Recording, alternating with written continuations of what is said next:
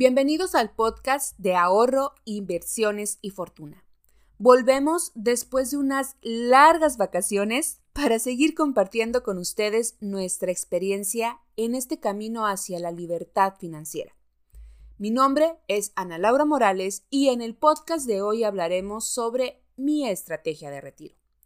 Les voy a contar cuáles han sido mis aciertos, pero también los desaciertos en este camino. Sé que cuando menciono la palabra retiro, muchos tienen la imagen de viejito, canoso, que muy apenas puede caminar. Y si bien es cierto, esa es una posibilidad, existen otras posibilidades en las que podemos trabajar para poder llegar muchísimo más pronto a nuestra meta de retiro. Cada quien se pone la edad de acuerdo a sus posibilidades y sobre todo de acuerdo a qué tantas ganas les puedan llegar a poner para acelerar este proceso.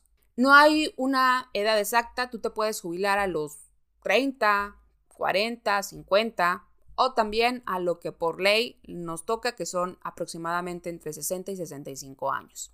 En este podcast vamos a ver cuáles han sido mis estrategias para lograr o acelerar esta parte y poderlo cumplir muchísimo antes de lo que nos puede eh, señalar en este caso la ley, ¿no? Claro que se puede, es solamente tener el monto adecuado para poder nosotros vivir de esos ingresos, vivir solamente de los rendimientos incluso que den nuestras inversiones o nuestros ingresos pasivos.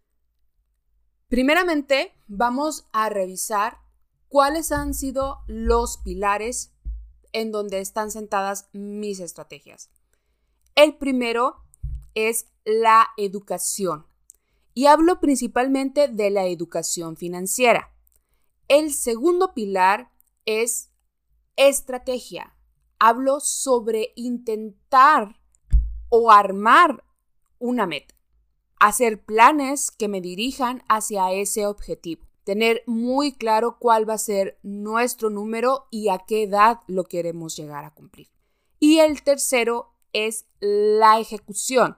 Podemos estar leyendo muchísimos libros, consumiendo muchos podcasts como este, eh, videos de YouTube, TikTok y demás. Después armar nuestra estrategia, tener bien identificado qué es lo que queremos, pero si no empezamos a ejecutar, vamos a estar en círculos, sin llegar a ningún lado. ¿Por qué? Porque esto es cómo nosotros vamos aterrizando nuestra meta, con pequeños pasitos, poco a poquito, para ir alcanzando nuestros objetivos. Entonces, ¿qué es lo que vamos a estar haciendo? Yo me puse objetivos cada año en donde estaba cumpliendo una meta que yo tenía que estar llegando para ver mis números y que fuera factible estar jubilándome muchísimo antes de los 65 años. Entonces, recuerden los tres pilares principales para el éxito de nuestra estrategia son educación financiera, estrategia y ejecución. Las triple E, ¿ok? Ahora vamos a ver cuáles son las siete estrategias en donde yo he estado trabajando y que me han servido mucho y espero que a ustedes también les sirvan. La primera estrategia es identificar al esquema de pensión al que perteneces, si eres ley 73 o ley 97. Y ahí mismo verifica tu afore, en dónde estás actualmente. Segunda estrategia, integrar un plan personal de retiro que me ayude a complementar lo de mi afore y aprovechar los beneficios fiscales. Tercer estrategia, tener una vivienda propia y otra en la cual yo pueda rentarla para tener ingresos pasivos. Cuarta estrategia, asegurar un blindaje patrimonial. ¿Qué se refiere con esto? Bueno, en mi caso que soy soltera, estar asegurada contra una invalidez total impermanente, tener un seguro de gastos médicos mayores que me ayude a accesar hospitales de primer nivel con muy buena atención, Tercero, mi seguro de carro, que cualquier siniestro pues pueda yo meterlo para pagar lo menos posible. Y cuarto, pues estar asegurada mi casa, mi vivienda. Quinta estrategia, crear nuevas fuentes de ingreso. Eso les va a meter un acelerador para que lleguen más pronto a su meta. Sexta estrategia, elevar nuestro bienestar financiero, mental y emocional. Esto te va a ayudar a equilibrar y poder tener esa paz para poder seguir con tus demás estrategias. Sexta estrategia, promover la educación financiera en tu círculo cercano. Esto es algo básico para que tú puedas transmitir la educación financiera a las personas que están a tu alrededor y como luego dicen, pues si no te da, que no te quiten. Ahora vamos a ver cada uno de los pilares y las estrategias ya con mayor profundidad. Vamos por ello. El primer pilar es la E de educación financiera. ¿A qué me refiero con esto? Bueno, a consumir libros, cursos, podcasts, videos de YouTube y empezar a generar esa curiosidad para poder interesarnos más en aprender sobre finanzas personales, inversiones, sobre la parte de la ley que hay unas que están reguladas, hay otros instrumentos que no están regulados y cómo identificarlos. Entonces eso es súper importante partir de la educación. Yo sé que si están aquí es porque ya tienen una curiosidad, porque ya están empezando a despertar en ustedes esas ganas de aprender. Y ese es el primer paso, es el primer pilar. Investigar sobre afores, planes personales de retiro, el movimiento FIRE, qué es ahorro, cuáles son las diferentes inversiones, qué es renta fija, renta variable, entonces, todo eso es pasito a pasito conforme ustedes se van a ir empapando de toda esa información. En segundo lugar está la E de estrategia. Si no sabes a dónde ir, pues eh, difícilmente vas a tener un camino para poder llegar a ese lugar. Entonces siempre debemos de tener nuestra meta bien puesta. ¿Hacia dónde quiero llegar? ¿Cuándo? y sobre todo, pues cuánto necesito para mi retiro. El primer punto es tener ese objetivo súper claro, hacerte la pregunta de cuánto dinero voy a necesitar tener para cubrir, en este caso, mi estilo de vida. Y podemos tener un estilo de vida muy austero, más conservador o uno muy lujoso. Ese pues cada quien se lo va a dar. Aquí es donde yo empecé a hacer unos cálculos de lo que yo necesitaba ahorrar para vivir prácticamente de los intereses de mi dinero. Para eso es importante empezar a hacerte unas preguntas muy básicas. La primera, ¿a cuánto ascienden mis gastos fijos de hoy?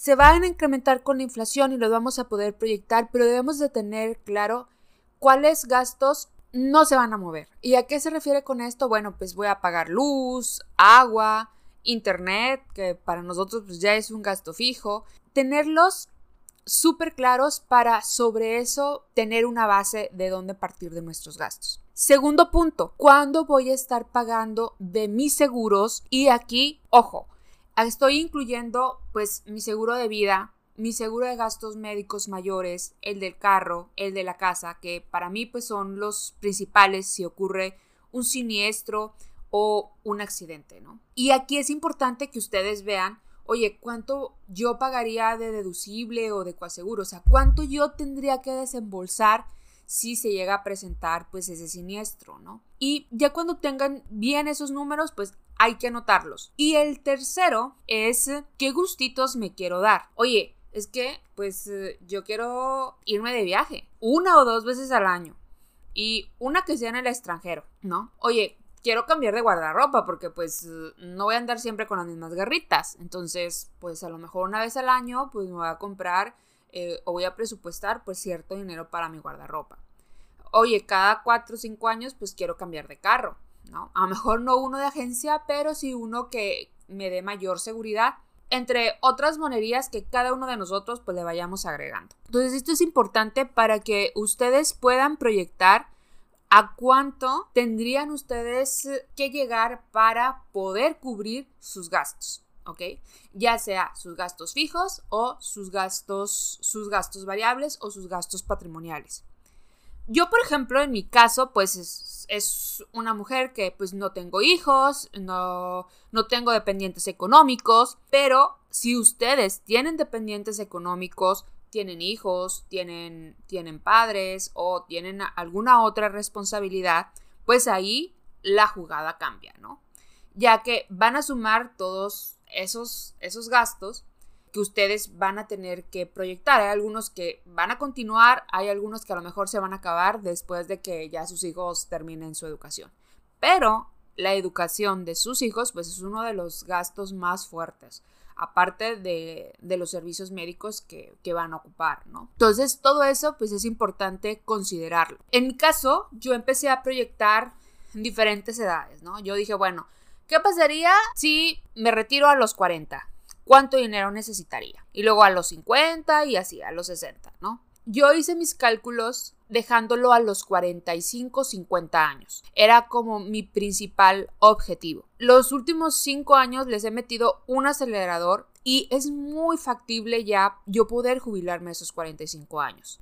Así como yo hice mis cálculos, ustedes también los pueden hacer. En el glosario de inversiones en Telegram, ahí les voy a dejar el link para que ustedes puedan accesar a una hoja de cálculo en Excel y puedan realizar los cálculos para poder proyectar según la edad de la que quieran jubilarse cuánto necesitan. Y vamos a ver pues diferentes escenarios, un escenario realista, uno más conservador y uno más lujoso por así decirlo. O pueden también solicitar una asesoría totalmente gratuita si es que ya quieren armar su estrategia de retiro y hacemos un diagnóstico completamente sin costo. Ahora vamos con la tercera E, la ejecución. Porque al final del día tenemos educación, tenemos estrategia, pero si no lo aterrizamos, si no lo ejecutamos y ponemos manos a la obra, de nada nos va a servir vamos a estar dando círculos y nunca nos vamos a poder mover del mismo lugar. Entonces es importante echar a andar con pequeños pasos. No hay prisa, pero sí ser constantes en esto. Ya tenemos nuestros tres pilares que son la educación financiera, la estrategia y la ejecución. Todo esto es muy importante para poder tener el éxito de nuestras estrategias de retiro. Ahora vamos a ver la primera estrategia. Identificar el esquema de pensión al cual pertenecemos, ya sea Ley 73 o Ley 97, así como la FORE en la que estamos actualmente. Es muy importante que nosotros revisemos si nos vamos a retirar por Ley 73 o Ley 97. En mi caso, que empecé a laborar después de julio del 97, pues me va a tocar la ley 97 sí o sí. Aquí no es de que cuál quieres, aquí es de acuerdo a lo que por ley te, te va a tocar. Entonces, aquí lo que ahorre en mi Afore más los rendimientos es lo que me llevaré solamente. Sin embargo, los que son ley 73, ellos sí van a tener una pensión prácticamente al 100% de su último sueldo y que incluso se va a estar actualizando con la inflación. En mi caso, voy a recibir el 30 a 40% de mi último sueldo. Aquí lo que tenemos que revisar es cómo está produciendo nuestra Afore. Y si no está en el top 3, cambiarnos lo más pronto posible para poder hacer rendir nuestro dinero. Porque un 1% hace la gran diferencia cuando estamos viendo cosas a largo plazo. Es importante también que ustedes sepan a la fecha cuánto dinero tienen en su Afore. Métanse en la página, revisen los montos y empiecen a realizar proyecciones. Oye, si sigo así en 10 años, en 15 años, pues cuánto dinero tendría. Con eso, pues cuánto me alcanzaría. Nos vamos a dar una idea que aproximadamente estaremos recibiendo como el 30% de nuestro último sueldo. Si muchos ni con el sueldo completo sobreviven, siempre andan endeudándose, se imaginan sobrevivir con un tercio prácticamente de su último sueldo. Pues sí, las cosas se van a poner más complicadas si todos se lo recargan nada más a su afore. Así que, ojo, si piensan que con esto la van a armar para retirarse cómodamente. Imaginen una mesa en donde el afore es una de las patitas, aparte de ser delgadita, es la única que está. Si nosotros ponemos todo el peso encima, se va a caer de un momento a otro. Es demasiado inestable, ¿ok? Entonces, por eso tenemos que revisar y hacer estrategias complementarias a nuestro Afore. Como bien lo dije, no poner todos los huevos en una misma canasta, sino empezar a diversificar, ya que pues en este caso el gobierno dicta las reglas sobre cómo se van a estar operando. Entonces es importante que ustedes en este punto de la estrategia identifiquen bien si con eso van a poder vivir cómodamente su retiro. Ahora nos vamos a ir a la segunda estrategia, que es un plan personal de retiro. Para mí, que empecé como a los 26 o 27 años, ya con una idea de que quería complementar mi Afore con un plan personal de retiro. En mi caso, yo no tuve una buena asesoría y aquí quiero ser muy honesta con ustedes. Se me vendió un plan maravilloso en el cual yo iba a tener una pensión de 20 mil pesos. Yo en ese momento ganaba muchísimo menos de eso y se me hacía un dineral, ¿no? Aquí un punto importante que no se me explicó y que me hubiera gustado que sí me dijeran y que yo en su momento también por ignorancia pues no me dio la curiosidad de preguntar. El primer punto es que iba a estar aumentando ese monto cada año de lo que yo estaba pagando, que en 10 años iba a estar pagando el doble de lo que estaba pagando ahorita y que si dejaba de pagar más de 30 días se cancelaba mi plan. No todo también se iba a ir a mi plan de retiro, sino que una parte era un seguro de vida, entonces ahí ya le estaba mermando un poquito a la cantidad que yo tenía para mi retiro. Tampoco me dijeron que yo lo podía deducir y que eso me iba a ayudar a tener menos carga fiscal. En su momento, pues me querían vender un plan, nunca se me hicieron ver los pros y los contras que pudiera llegar a tener, porque un punto importante es que ningún plan es perfecto. Todos tienen cosas buenas, pero también cosas malas, por así decirlo, de acuerdo a las necesidades de cada persona. Y así fue como yo perdí ese plan. Yo dije, bueno, eso no es para mí, las aseguradoras roban y yo estaba completamente cegada después de que no se me hizo una buena asesoría. En la segunda volví a contratar un plan, ese estaba muchísimo mejor. Ahí sí tuve una mejor asesoría, pero algo que yo no me fijé en su momento fue en los rendimientos. Entonces yo estuve muchos años ya con ese plan pero no tenía los rendimientos que para mí pues eh, era importante, ¿no? Y sí vi que estaba mermando un poquito a comparación con, con otro plan que ya me estaba llamando la atención. Aquí fue una gran investigación que yo hice entre los diferentes planes porque pues yo quería tener una visibilidad de todo lo que había en el mercado o al menos la mayor parte de los productos de las aseguradoras top, ¿no? Y fue como a mí me despertó la curiosidad de poder tener incluso mi cédula como agente profesional para poder yo asesorar de la mejor manera a las personas. Educarme aún más y tener una asesoría integral de acuerdo ahora sí a las necesidades de cada cliente y no solo por vender. Aquí es donde yo incluyo en mis asesorías una parte integral de ver sus necesidades, de hacer un diagnóstico financiero, de revisar cuál sería su primer objetivo y empezar a armar en el transcurso del tiempo una estrategia que los lleve a tener un plan sólido para lograr su meta. Si bien es cierto que ningún plan es perfecto, hay unos que se van a ajustar más a las necesidades de cada quien. En mi caso, yo trabajo con varias aseguradoras y hay algunas que tienen planes más flexibles, unas planes más garantizados, unos trabajan con renta fija, otros con renta variable, eh, y así cada uno pues tienen diferentes características que, como bien dicen, para los que a unos les sabe bueno, para otros puede ser veneno, ¿no? Entonces aquí es importante identificar, de acuerdo a lo que tiene de necesidad cada persona, cuál es el producto ideal en ese momento, porque también los momentos cambian. A lo mejor lo que ahorita estamos ganando no es lo mismo que vayamos a ganar más adelante y también qué posibles ajustes se pueden hacer al plan. Entonces, aquí yo ya contraté un plan que se adaptó muchísimo mejor a mis necesidades, en donde estoy muy a gusto. ¿Qué es lo que yo veía que necesitaba?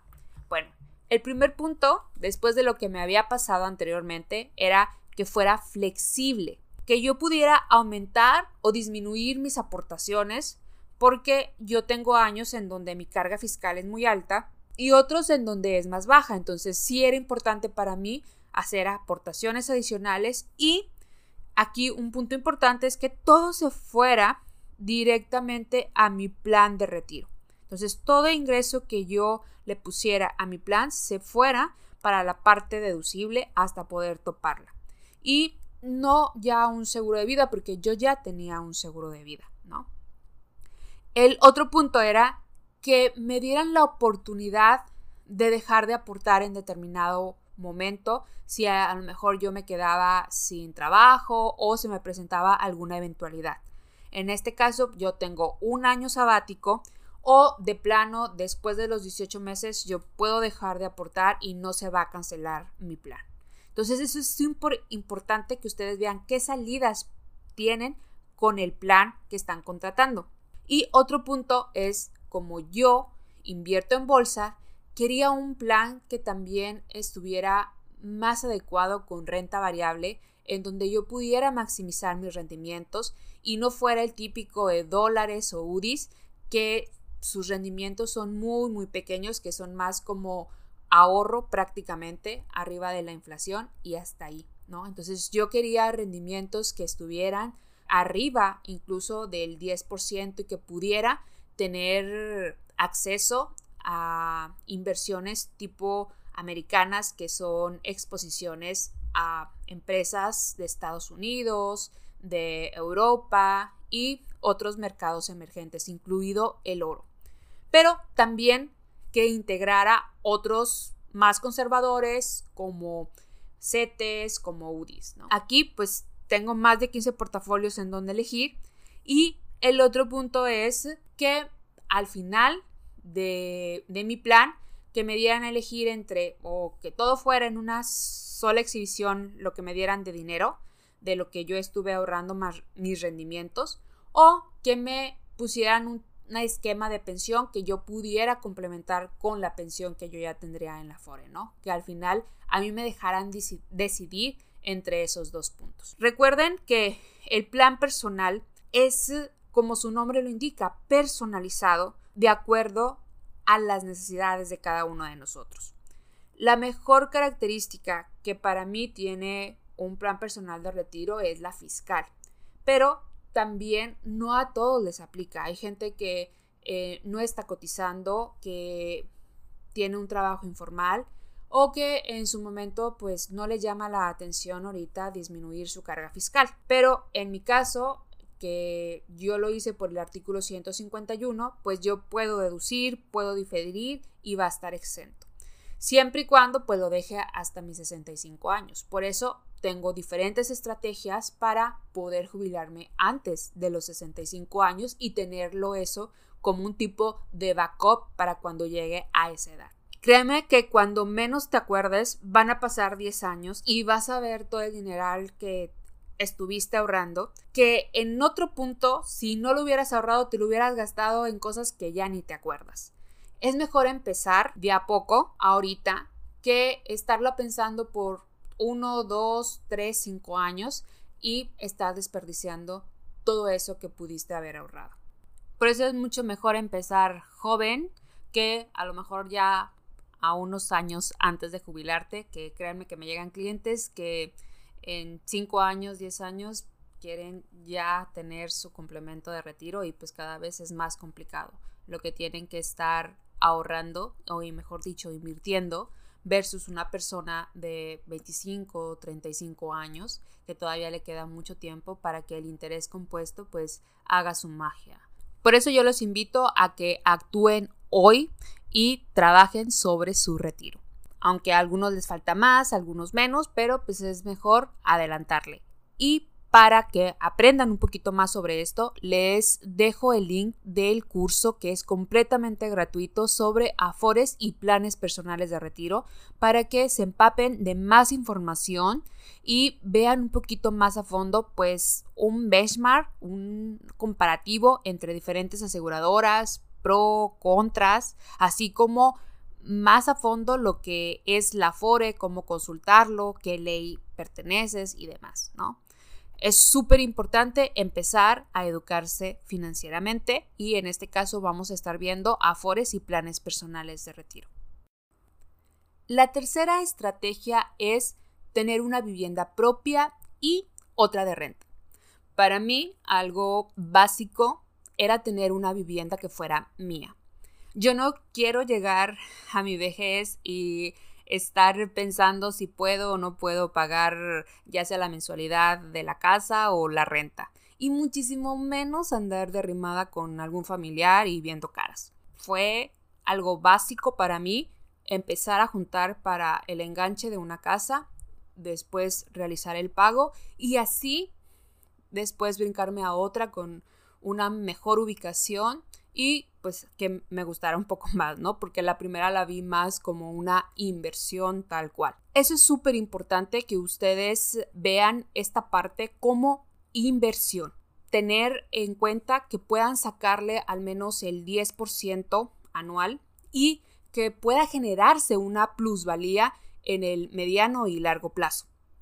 En mi caso, la primera vivienda que tuve pues fue de un valor bajo a comparación, pero me ayudó a poder juntar el dinero para la siguiente que fue todavía un, valor prácticamente del doble y generar así un flujo de efectivo. De ahí ver que si era factible pues tener como que varias casas o depas, pero es súper importante, chicos, chicas, no enamorarse de la casa, ¿no? Para que ustedes lo vean a lo mejor de una forma más objetiva y no pagar más de lo que vale y puedan tener un buen retorno de la inversión. Y así poco a poco van a ir escalando hasta que sí puedan llegar a tener la casa de sus sueños. Pero primero hay que asegurar ese techo donde vivir. A lo mejor no va a estar en la mejor zona, a lo mejor no va a tener la alberca que queremos, pero pues por algo vamos a estar empezando. Otra opción es rentar, claro, creo que es un buen punto. A lo mejor estamos rentando una de 3.500 en vez de estar pagando una mensualidad de 10.000 pesos de una casa. Siempre ustedes evalúen sus, sus, posibilidades. A lo mejor una, es mejor invertirlo. La otra parte, pues, se, se genera más adelante para el enganche, todo eso que, estuvieran, que estuvieron invirtiendo. Véanlo siempre sacando sus números, los números son fríos y cada quien va a tener diferentes objetivos. En, mi caso, sí era muy factible, ahorita pues han tenido buena plusvalía y pues se siguen rentando bien. Entonces eso me da al menos la tranquilidad de que pues voy a tener esa, ese guardadito ahí, ya sea si lo pongo en renta, como lo tengo actualmente, o si en determinado momento lo vendo. Nada más recuerden que ese vender pues no va a ser un flujo de efectivo rápido, sino que pues va a tardar un poquito la venta de esa casa. Pero para mí sí es una opción tenerlo de estrategia para que ustedes puedan estar viviendo de sus rentas. Por eso para mí tener otro par de casas más sería mi objetivo a mediano y largo plazo. Pero volvemos a lo mismo. Ustedes traten de tener sus propios objetivos y de acuerdo a sus posibilidades van a llegar a la meta que ustedes se propongan. Un punto muy importante con esta estrategia es no poner todos los huevos en una misma canasta. Sé que a muchos nos encanta tener un portafolio grande de inmuebles, pero traten de diversificarlo en otros instrumentos. ¿Por qué? Porque va a pasar fenómenos como la pandemia en la cual los que tenían tipo Airbnb se vieron muy afectados o incluso rentas normales si se quedaron sin personas que estuvieran ahí. Entonces, ¿qué es lo que pasa? Pues su flujo mensual se interrumpe y se le empiezan a ver complicadas. Es bueno tener otras opciones de ingreso, además de los inmuebles, además de esas rentas, ver opciones de renta fija y de renta variable. Por eso la importancia de no tener todos los huevos en una misma canasta.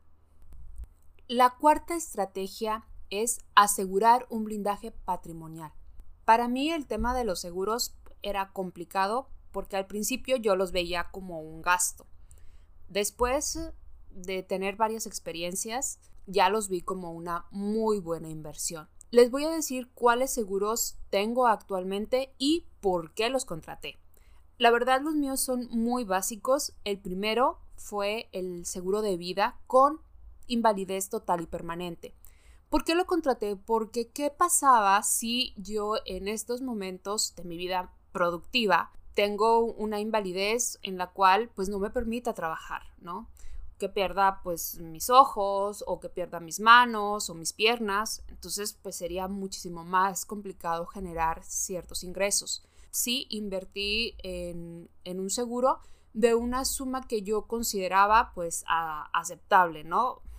Obviamente siempre queremos más, pero algo que fuera también fácil de pagar y que no me generara para un largo plazo, sino que yo lo pudiera interrumpir en el momento que yo quisiera sin tener ninguna penalidad.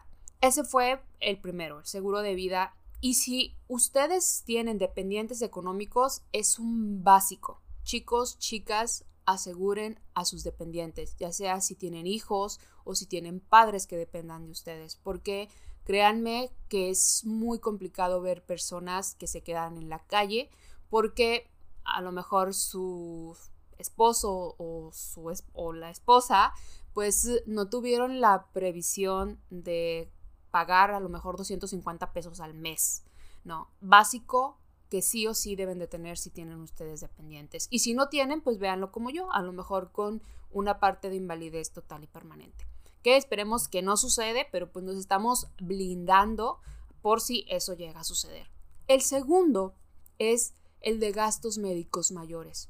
La verdad es que nuestro servicio de salud está por los suelos y me genera estrés incluso pensarlo. Obviamente he estado tanto en el ISTE como en el IMSS y no es algo que me gustaría tener para mí. He ido de visita, he tenido familiares y es algo muy deprimente y que no quería que mi familia viviera, pues muchísimo menos yo. Así que sí, es una inversión para mi salud mental, al menos lo veo también así. Obviamente para mi salud, que es lo principal, para seguir generando más. Ahora, es importante también tener en cuenta que estos seguros pues van a ir aumentando cada año y pues también hay que tener el monto para poder hacer frente a estos incrementos. El tercero es el, de, el del auto, que quizás es el principal que siempre tenemos y dejamos los otros eh, que ya son los personales hasta el final. Preferimos asegurar cosas que personas. El cuarto es el seguro de la casa. Entonces también para mí es importante si llega a pasar algún siniestro, pues que la aseguradora se haga cargo. Pues va a depender mucho de, cada, de cada quien, pero en alguna inundación, en algún desperfecto, en algún robo, la aseguradora se hace cargo y pues también eso me genera cierta salud mental y también son muy baratos. Así que estos pueden ser de acuerdo a cada quien, esos son personalizables. Váyanse a lo, a lo básico, a lo que cubre, que les permita tener ese flujo de efectivo y no estar pagando más de lo que realmente ustedes necesitan. Aquí he visto gente que por alguna enfermedad se quedó prácticamente en la ruina. ¿Por qué? Pues porque pueden generar millones de pesos. Tengo clientes que tenían buenos negocios que prácticamente vendieron todo para poder solventar la salud de algún familiar. No echen en saco, en saco roto y pónganse las pilas en ver cuál es su mejor opción y tener también diferentes puntos de vista de cuál es el que más les conviene porque hay muchas opciones en el mercado. Si gustan, también pueden contactarse conmigo, les doy una asesoría de lo básico y con varias aseguradoras para que ustedes puedan tomar la mejor decisión. Pero sí es importante tener ese blindaje. ¿Para qué? Pues para que no se queden en la calle después de todas sus inversiones y al final que eso no rinda los frutos. Porque tuvieron que pagar por alguna enfermedad o por algún otro siniestro. La quinta estrategia es sobre crear nuevas fuentes de ingreso. Les voy a platicar las fuentes de ingreso que yo tengo para que se den una idea. No fue algo que se hizo de la noche a la mañana, es algo que gradualmente empecé. Y créanme que al hacerlo vi mis ingresos exponencialmente. y mis inversiones también al aumentar el porcentaje que tenía en, en, inversión. De un 10 casi se fue a un 40 o en algún tiempo hasta un 50%. Entonces sí es importante que ustedes empiecen a considerar en qué son buenos y sobre eso empiecen a generar esas fuentes de ingreso. Mi primer fuente de ingreso, pues obviamente es mi trabajo Godín, en la cual pues soy gestora financiera. Ese pues es el principal que en su momento tenía. Después están las asesorías personalizadas para los planes personales de retiro, los que tengo también de portafolios de inversión, de planes de negocio. Aquí algo muy importante que yo hice fue sacarle todo el jugo a mi maestría. Yo hice la maestría en administración con la especialidad en finanzas y sobre eso empecé a dar asesorías a pequeños negocios, micros y pequeñas empresas y creando ahí pues una fuente de ingreso muy importante. Después de eso, al estar viendo que muchos de los asesores no eran como a mí me gustaría que fueran, empecé con la certificación de agente patrimonial. Entonces ahí viene mi tercera fuente de ingreso que es como agente de seguros, ¿no? O agente patrimonial, cada quien le llama diferente. Entonces de ahí empecé pues con varias aseguradoras, tengo una cédula profesional, obviamente eh, la cédula que expide la Comisión Nacional de Seguros y Fianzas, que es eh, los productos que manejo, pues son planes personales de retiro, eh, vida, seguro de gastos médicos mayores, pues son los que me he enfocado. Aparte de autos, hogar y demás, pero creo que los principales son PPRs, vida y seguro de gastos médicos mayores, ¿no? Entonces me ha tocado estar generando una estrategia integral para mis clientes, para su retiro, con varias aseguradoras entre qué es lo que más les conviene, no qué es lo único que yo ofrezco, ¿verdad? Eso va de acuerdo a las necesidades que tiene cada uno de mis clientes y eso me ha resultado pues de una forma muy muy buena porque mis clientes pues han estado muy satisfechos. Igual ustedes pueden generar una cita completamente gratuita, esto no tiene ningún costo y hacemos un diagnóstico integral y podemos estar sacando números de retiro y podemos hacer proyecciones a corto, mediano y largo plazo. Esta tercera fuente también se volvió importante para mí cuando en su momento llegó a ser algo complementario a mis asesorías que yo daba de los planes de negocio, ¿no? Entonces, al no tener un buen agente, eso me hizo hacerme agente para poder dar la asesoría que a mí me hubiera gustado recibir en su momento. El cuarto es la renta de inmuebles. Creo que aquí lo tengo muy en especial porque es algo constante que me da un muy buen flujo de efectivo prácticamente sin tener tantos altibajos, ¿no? Al contrario, como lo voy subiendo de acuerdo a cómo va la inflación y el mercado, pues me ha dado muy buenos resultados y podría decirse que con esto me, me da casi a la par de tranquilidad como si fuera un trabajo, ¿no? O sea, mi mensualidad. Y el quinto son los cursos que tengo en mi página. De hecho, les voy a dejar ahí en la cajita para que ustedes vean el link y puedan irse a los cursos que unos son gratuitos, otros son de paga. Ahí va de acuerdo a lo que ustedes necesiten, ¿no? El sexto es el marketing de afiliados. ¿Qué quiere decir con esto? Que yo promuevo ciertos cursos que son de otras personas. Uno de ellos, por ejemplo, es el de Héctor Sosa de Adiós a tu jefe, que tiene un curso buenísimo de Amazon. Ahí también es súper importante porque incluso yo he considerado también tener otra fuente de ingresos como ventas en Amazon. Sin embargo, ese todavía lo he dejado en stand-by porque ya traigo hay muchos, muchas bolas dando vueltas, ¿no? Entonces, pero si ustedes ahí lo toman en cuenta, pues es importante. Entonces, ¿qué es lo que hago con esos cursos? Bueno, yo me afilio y me dan un porcentaje si logran comprar ese curso de esa tercera persona, ¿no? También tengo otro de asistentes virtuales, de oficina, etcétera, ¿no? En donde por cada venta, pues me pagan una comisión y ahí tengo unas páginas en donde le meto publicidad de Facebook y en automático pues se van haciendo esas pequeñas ventas. O sea, yo no le invierto mucho tiempo prácticamente semipasivo, pero es una fuente que hay temporadas donde le presto más atención y pues también entre más atención le presto, pues más gano dinero, ¿no? En su momento se me hizo muy bien estar haciendo ese marketing de afiliados, pero ahorita pues me ha consumido más tiempo las otras que ya les he comentado, ¿no? La séptima es la venta de accesorios de diseñador, en donde yo compro y revendo. A esto también me ha gustado mucho porque es como mi parte de compradora compulsiva pero pues lo vendo y gano dinero con eso. ¿Qué es lo que empecé a hacer? Bueno, mm, regularmente me doy la vuelta a préstamos, casas de empeño y demás, en donde tienen ese tipo de, de, venta, ya sea relojes, bolsas, zapatos, demás accesorios en donde los puedes conseguir a muy buen precio. Algunos tienen, por ejemplo, el como autenticidad, el sello de autenticidad o el certificado de autenticidad.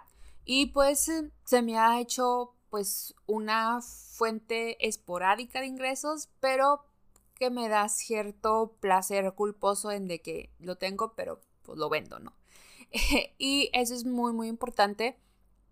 Hay un público para eso también, pero igual, o sea, por tiempo a veces no me da, pero digamos que con eso que yo vendo me compro otras cositas para mí y prácticamente salgo tablas, ¿no? Entonces ahí me ha generado más satisfacción de que al menos ya no gasto en eso, sino que se van pagando con lo mismo que yo voy vendiendo en cuanto a, a bolsas y zapatos y ropa de diseñador. Y la octava son mis inversiones en renta variable. Tengo tanto en bolsa de valores, manejo a GBM aquí en México e Interactive Brokers eh, es de Estados Unidos. También manejo criptomonedas, aquí en México es Bitso y más internacional, por así decirlo, donde puedo encontrar más monedas o más criptomonedas, perdón, es en Binance. Y pues también manejo algunas de equity, muchos a lo mejor han escuchado de Snowball, esa es una de las eh, que de las plataformas que pues, más manejo en cuanto a capital para pequeñas empresas que apenas van iniciando, tipo startup. Y otra importante que a mí me gustan es eh, Brick, que es como, como rentas de inmueble. Mm, ahí más es deuda, más que, más que renta. Pero también te haces como socio ahí por medio de un fideicomiso y pues eh, también de las rentas te dan un porcentaje. Entonces son de los principales que ahí tengo en, renta variable. Y de renta fija, que es la 9, tengo CETES y tengo SOFIPOS. De SOFIPOS manejo ahorita FinSUS, que es financiera sustentable, y Supertasas, que es de Credit Club. Ahorita estoy ya prácticamente las he estado topando y integrarme a Cubo Financiero va a ser una tercera opción. Lo único de Cubo Financiero, muchos ya lo saben, es que no me encantan sus indicadores financieros, ¿no? Pero bueno, eso ahí se los estaré compartiendo en la comunidad de Glosario de Inversiones. Entonces, oportunidades hay muchas. El objetivo es que ustedes se encuentren, como ahorita les comentaba, ver en lo que ustedes son buenos, qué le pueden sacar provecho, qué les apasiona y de ahí, poquito a poquito, no quieran ganar eh, los miles de pesos de la noche a la mañana, eso es gradual. Entre más practiquen, entre más inviertan, pues ahí van a estar haciendo sus tropiezos, pero también sus ganancias, ¿no? La experiencia, la verdad es que paga mucho. Tienen ustedes algo que yo todavía no hago y que muchos lo hacen, es ventas en Amazon, que eh, tengo conocidos que wow, han dejado sus trabajos por estar vendiendo en Amazon y les va súper bien. Páginas web, ahorita pues ya quien no tiene su negocio montado en la web, pues no tiene prácticamente negocio, ¿no? Entonces, obviamente mucho mercado. Consultoría, servicios, si, si tú eres bueno en, tienes alguna profesión y quieres dar consultoría, como por ejemplo yo que la doy en finanzas, que ahorita con la otra maestría de logística, pues también ahí doy proyectos. Entonces es importante ver cómo puedes sacarle provecho a tus estudios, ¿no? O si tienes alguna certificación o algún otro complemento, pues dale todo el jugo, ¿no? Sácale todo el jugo. Escribir libros también y venderlos en Amazon, ahí en Kindle. Puede ser una editorial, pero la verdad es que es muy fácil hacerlo en, en Amazon a través de Kindle. Y hay un spoiler en el siguiente podcast vamos a estar escuchando las diferentes estrategias de personas de la comunidad y uno de ellos tiene su estrategia muy bien montada con libros en Amazon. Eso también es algo que puede ser viable. Otras composiciones, ¿no? De autor eh, en donde tú puedas vender eh, ciertas, eh, ciertas composiciones, ya sea literarias, musicales y demás, ¿no? Yo, por ejemplo, como ahorita les comentaba, estudié la maestría en finanzas y mi objetivo era capitalizar y que esa maestría prácticamente se pagara sola. Entonces yo hice ese retorno a la inversión y fue prácticamente en menos de un mes, si ya ahorita lo veo, ¿no? Por un proyecto que me pagaron muy, muy bien. Y pues en la de logística igualmente. Un proyecto me pagó toda la maestría, ¿no? Aquí es importante saberte también vender. Veo que muchos necesitamos como ese empujoncito, ¿no? La confianza de poder explotar todas nuestras habilidades. No es de un día para otro, pero si vamos trabajando, créanme que lo vamos a poder lograr. Yo tuve un cambio radical cuando empecé a integrar otras fuentes de ingreso. Lo que yo había proyectado en X número de años se ha ido acortando a pasos agigantados, al punto de decirles que pues a lo mejor en unos 5 o 6 años yo ya puedo ser libre financieramente con el número que yo ya tenía en mente, que obviamente ha estado creciendo, ¿no? Muchos piensan que por las inversiones nada más y el interés compuesto, que pues sí es mágico, pero pues tampoco hace milagros, va a estar generando ahí todo su capital, si invierten 100 pesos, van a tener un millón de pesos y no es cierto, ¿no? Entonces déjenme los bajo de una nube y eso no es posible. Con, con 100 pesos no vas a poder hacerte millonario. Entonces aquí es importante tener varias patitas para que si una se cae, ustedes todavía sigan firmes y cada vez tengan menos miedo de quedarse sin trabajo o quedarse sin una u otra fuente de ingresos. Eso a mí particularmente también me ayudó muchísimo a valorar mi trabajo, pero sobre todo a dejar atrás el miedo a un punto donde pues eh, si me despiden, pues muchísimas gracias, eh, no es el fin del mundo. Yo ahorita veo que muchos están estresados si eso llega a pasar. Y el objetivo de las fuentes de ingreso, de tener varias, es que no se estresen y que poco a poquito vayan aumentando exponencialmente todo su capital y puedan llegar muchísimo más rápido a la meta. Vayan pensando, por favor, cuáles serían esas fuentes de ingreso, al menos una antes de terminar el año. Sexta estrategia, elevar nuestro bienestar financiero, mental y emocional. Esta estrategia se refiere a un equilibrio a mantener en óptimas condiciones nuestro bienestar financiero. Les voy a decir algunos puntos que para mí son imprescindibles. Primero, no gastar más dinero del que tenemos. No gastes más de lo que ganas. Si no, tu dinero se va a ir esfumando más rápido de lo que tú piensas. Segundo, hacer un presupuesto y respetarlo. Sé que a muchos les da flojera hacer un presupuesto. Lo único que yo les digo es que se sienten, hagan uno en general y ese traten de llevarlo todo el año. Es mejor estar asignando un presupuesto para nuestros gastos fijos, nuestros gastos variables y en los gastos variables cada dos, tres meses irlos ajustando y reduciendo lo más posible.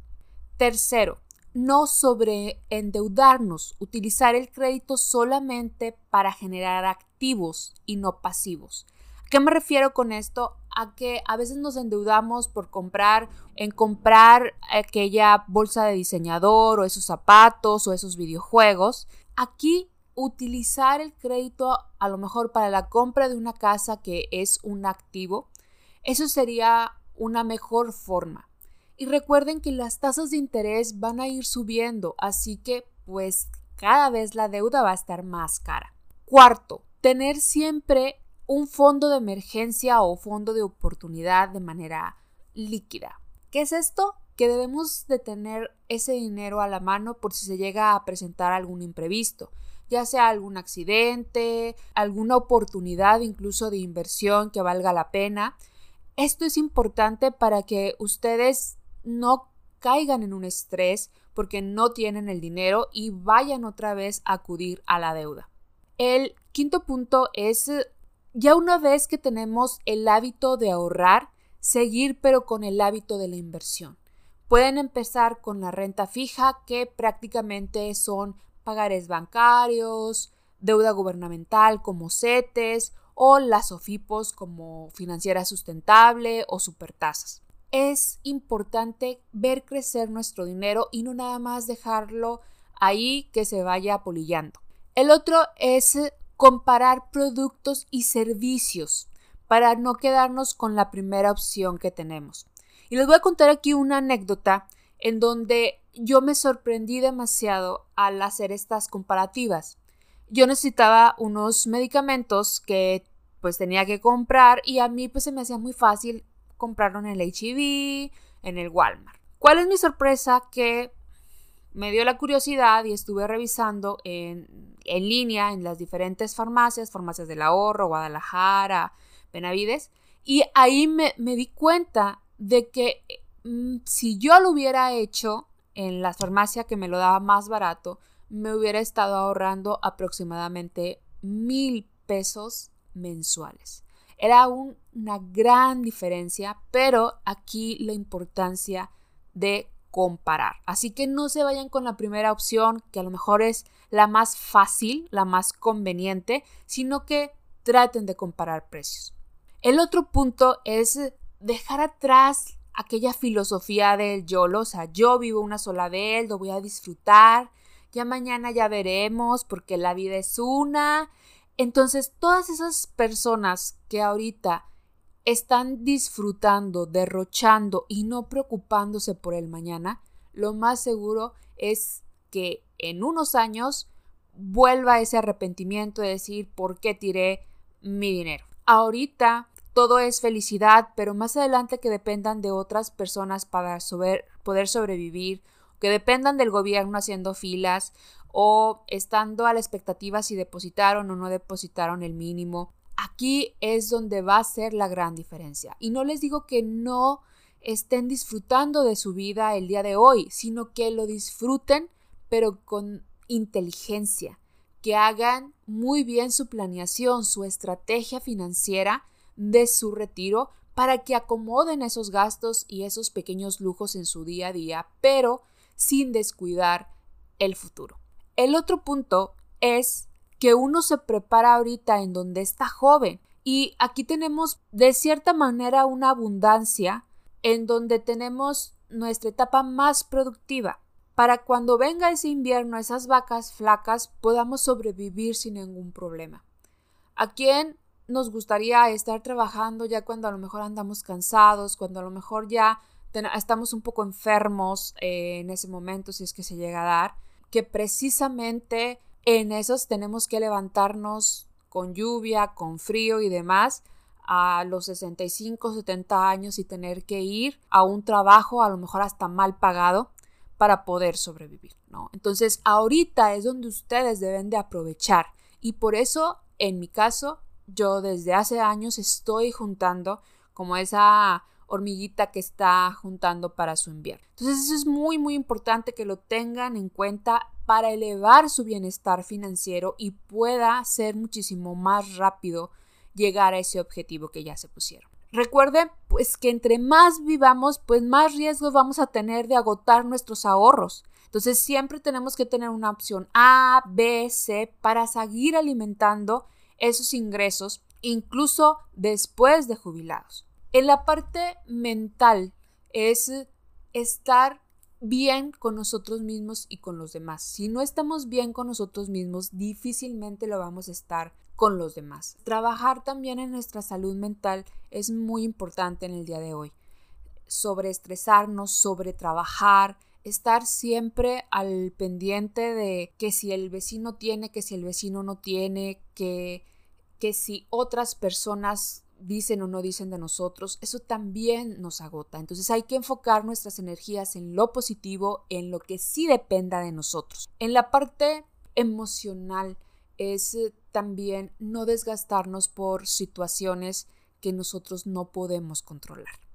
Eso también es importante para que nosotros nos enfoquemos, en este caso, en nosotros mismos primero, en nuestra salud emocional también, en nuestra salud física, porque al final del día nuestro cuerpo no lo va a agradecer o no lo va a reprochar en unos años más. Vamos a necesitar más servicios de salud y si no tenemos un seguro de gastos médicos mayores, pues ya nos esperan las filas, ya nos espera el estrés de que si vamos a conseguir o no vamos a conseguir medicamento si vamos a poder vivir en ese, en ese caos que se viene si nuestro sistema de salud sigue de esa misma manera, ¿no? Entonces, siempre es importante trabajar en nosotros mismos, en nuestra salud mental, emocional, física, para poder estar en las óptimas condiciones y seguir disfrutando de nosotros mismos, de nuestro presente y de nuestro futuro. Y por último, la séptima estrategia, promover la educación financiera en nuestro círculo cercano. Esta estrategia es muy importante porque cierra un ciclo ya no nada más con nosotros que ya en este punto pues ya logramos cierta educación financiera, ya estamos empapados de diferentes términos, sabemos nuestro objetivo, estamos trabajando en él, pero ahora ¿qué pasa? Que nuestro círculo cercano no está en la misma sintonía. Y aquí es cuando nosotros nos vamos a hacer cargo de cierta manera de educar a los que están a nuestro alrededor y a los que conviven con nosotros. Esto es muy importante porque si nuestro círculo principal no tiene educación financiera, de una u otra manera tendremos que lidiar con ello. Cada quien debe de ser responsable de su destino y situación financiera, pero si de nuestra parte podemos aportarles algo, pues qué mejor. Al final del día, seguir con esa educación a nuestros familiares, a nuestros amigos, a nuestros conocidos, eso nos va a ayudar a que empiecen a generar una sintonía que nos ayude a avanzar. Y eso es también importante de rodearnos de personas que estén en nuestro mismo nivel, en nuestra misma frecuencia. ¿Y a qué me refiero con esto? A esas personas que nos reten, que nos ayuden a ser mejores, que podamos nosotros aprender de esas personas para ver a lo mejor si hicieron buenas inversiones, buenos negocios y poder imitarlos en lo que sí les ha funcionado y arrastrar de una u otra manera a las personas que están a nuestro alrededor y que todavía no están en ese punto. Empiecen a compartirle este podcast, información de diferentes videos en YouTube, en TikTok, en Instagram, algo que sea fácil para ellos de digerir. Ahí de poquito a poquito vayan tagueándolos y créanme que les va a entrar ahí la curiosidad y va a ser muchísimo más fácil. Yo ahorita también les voy a dejar cuáles son mis redes para que me sigan y ahí les voy a estar dando cápsulas financieras que sean más digeribles para todo tipo de público. Gracias por haberme acompañado en este podcast y los espero en el siguiente en el cual vamos a revisar diferentes estrategias de retiro de personas de la comunidad. Espero que les haya gustado y nos vemos en el siguiente.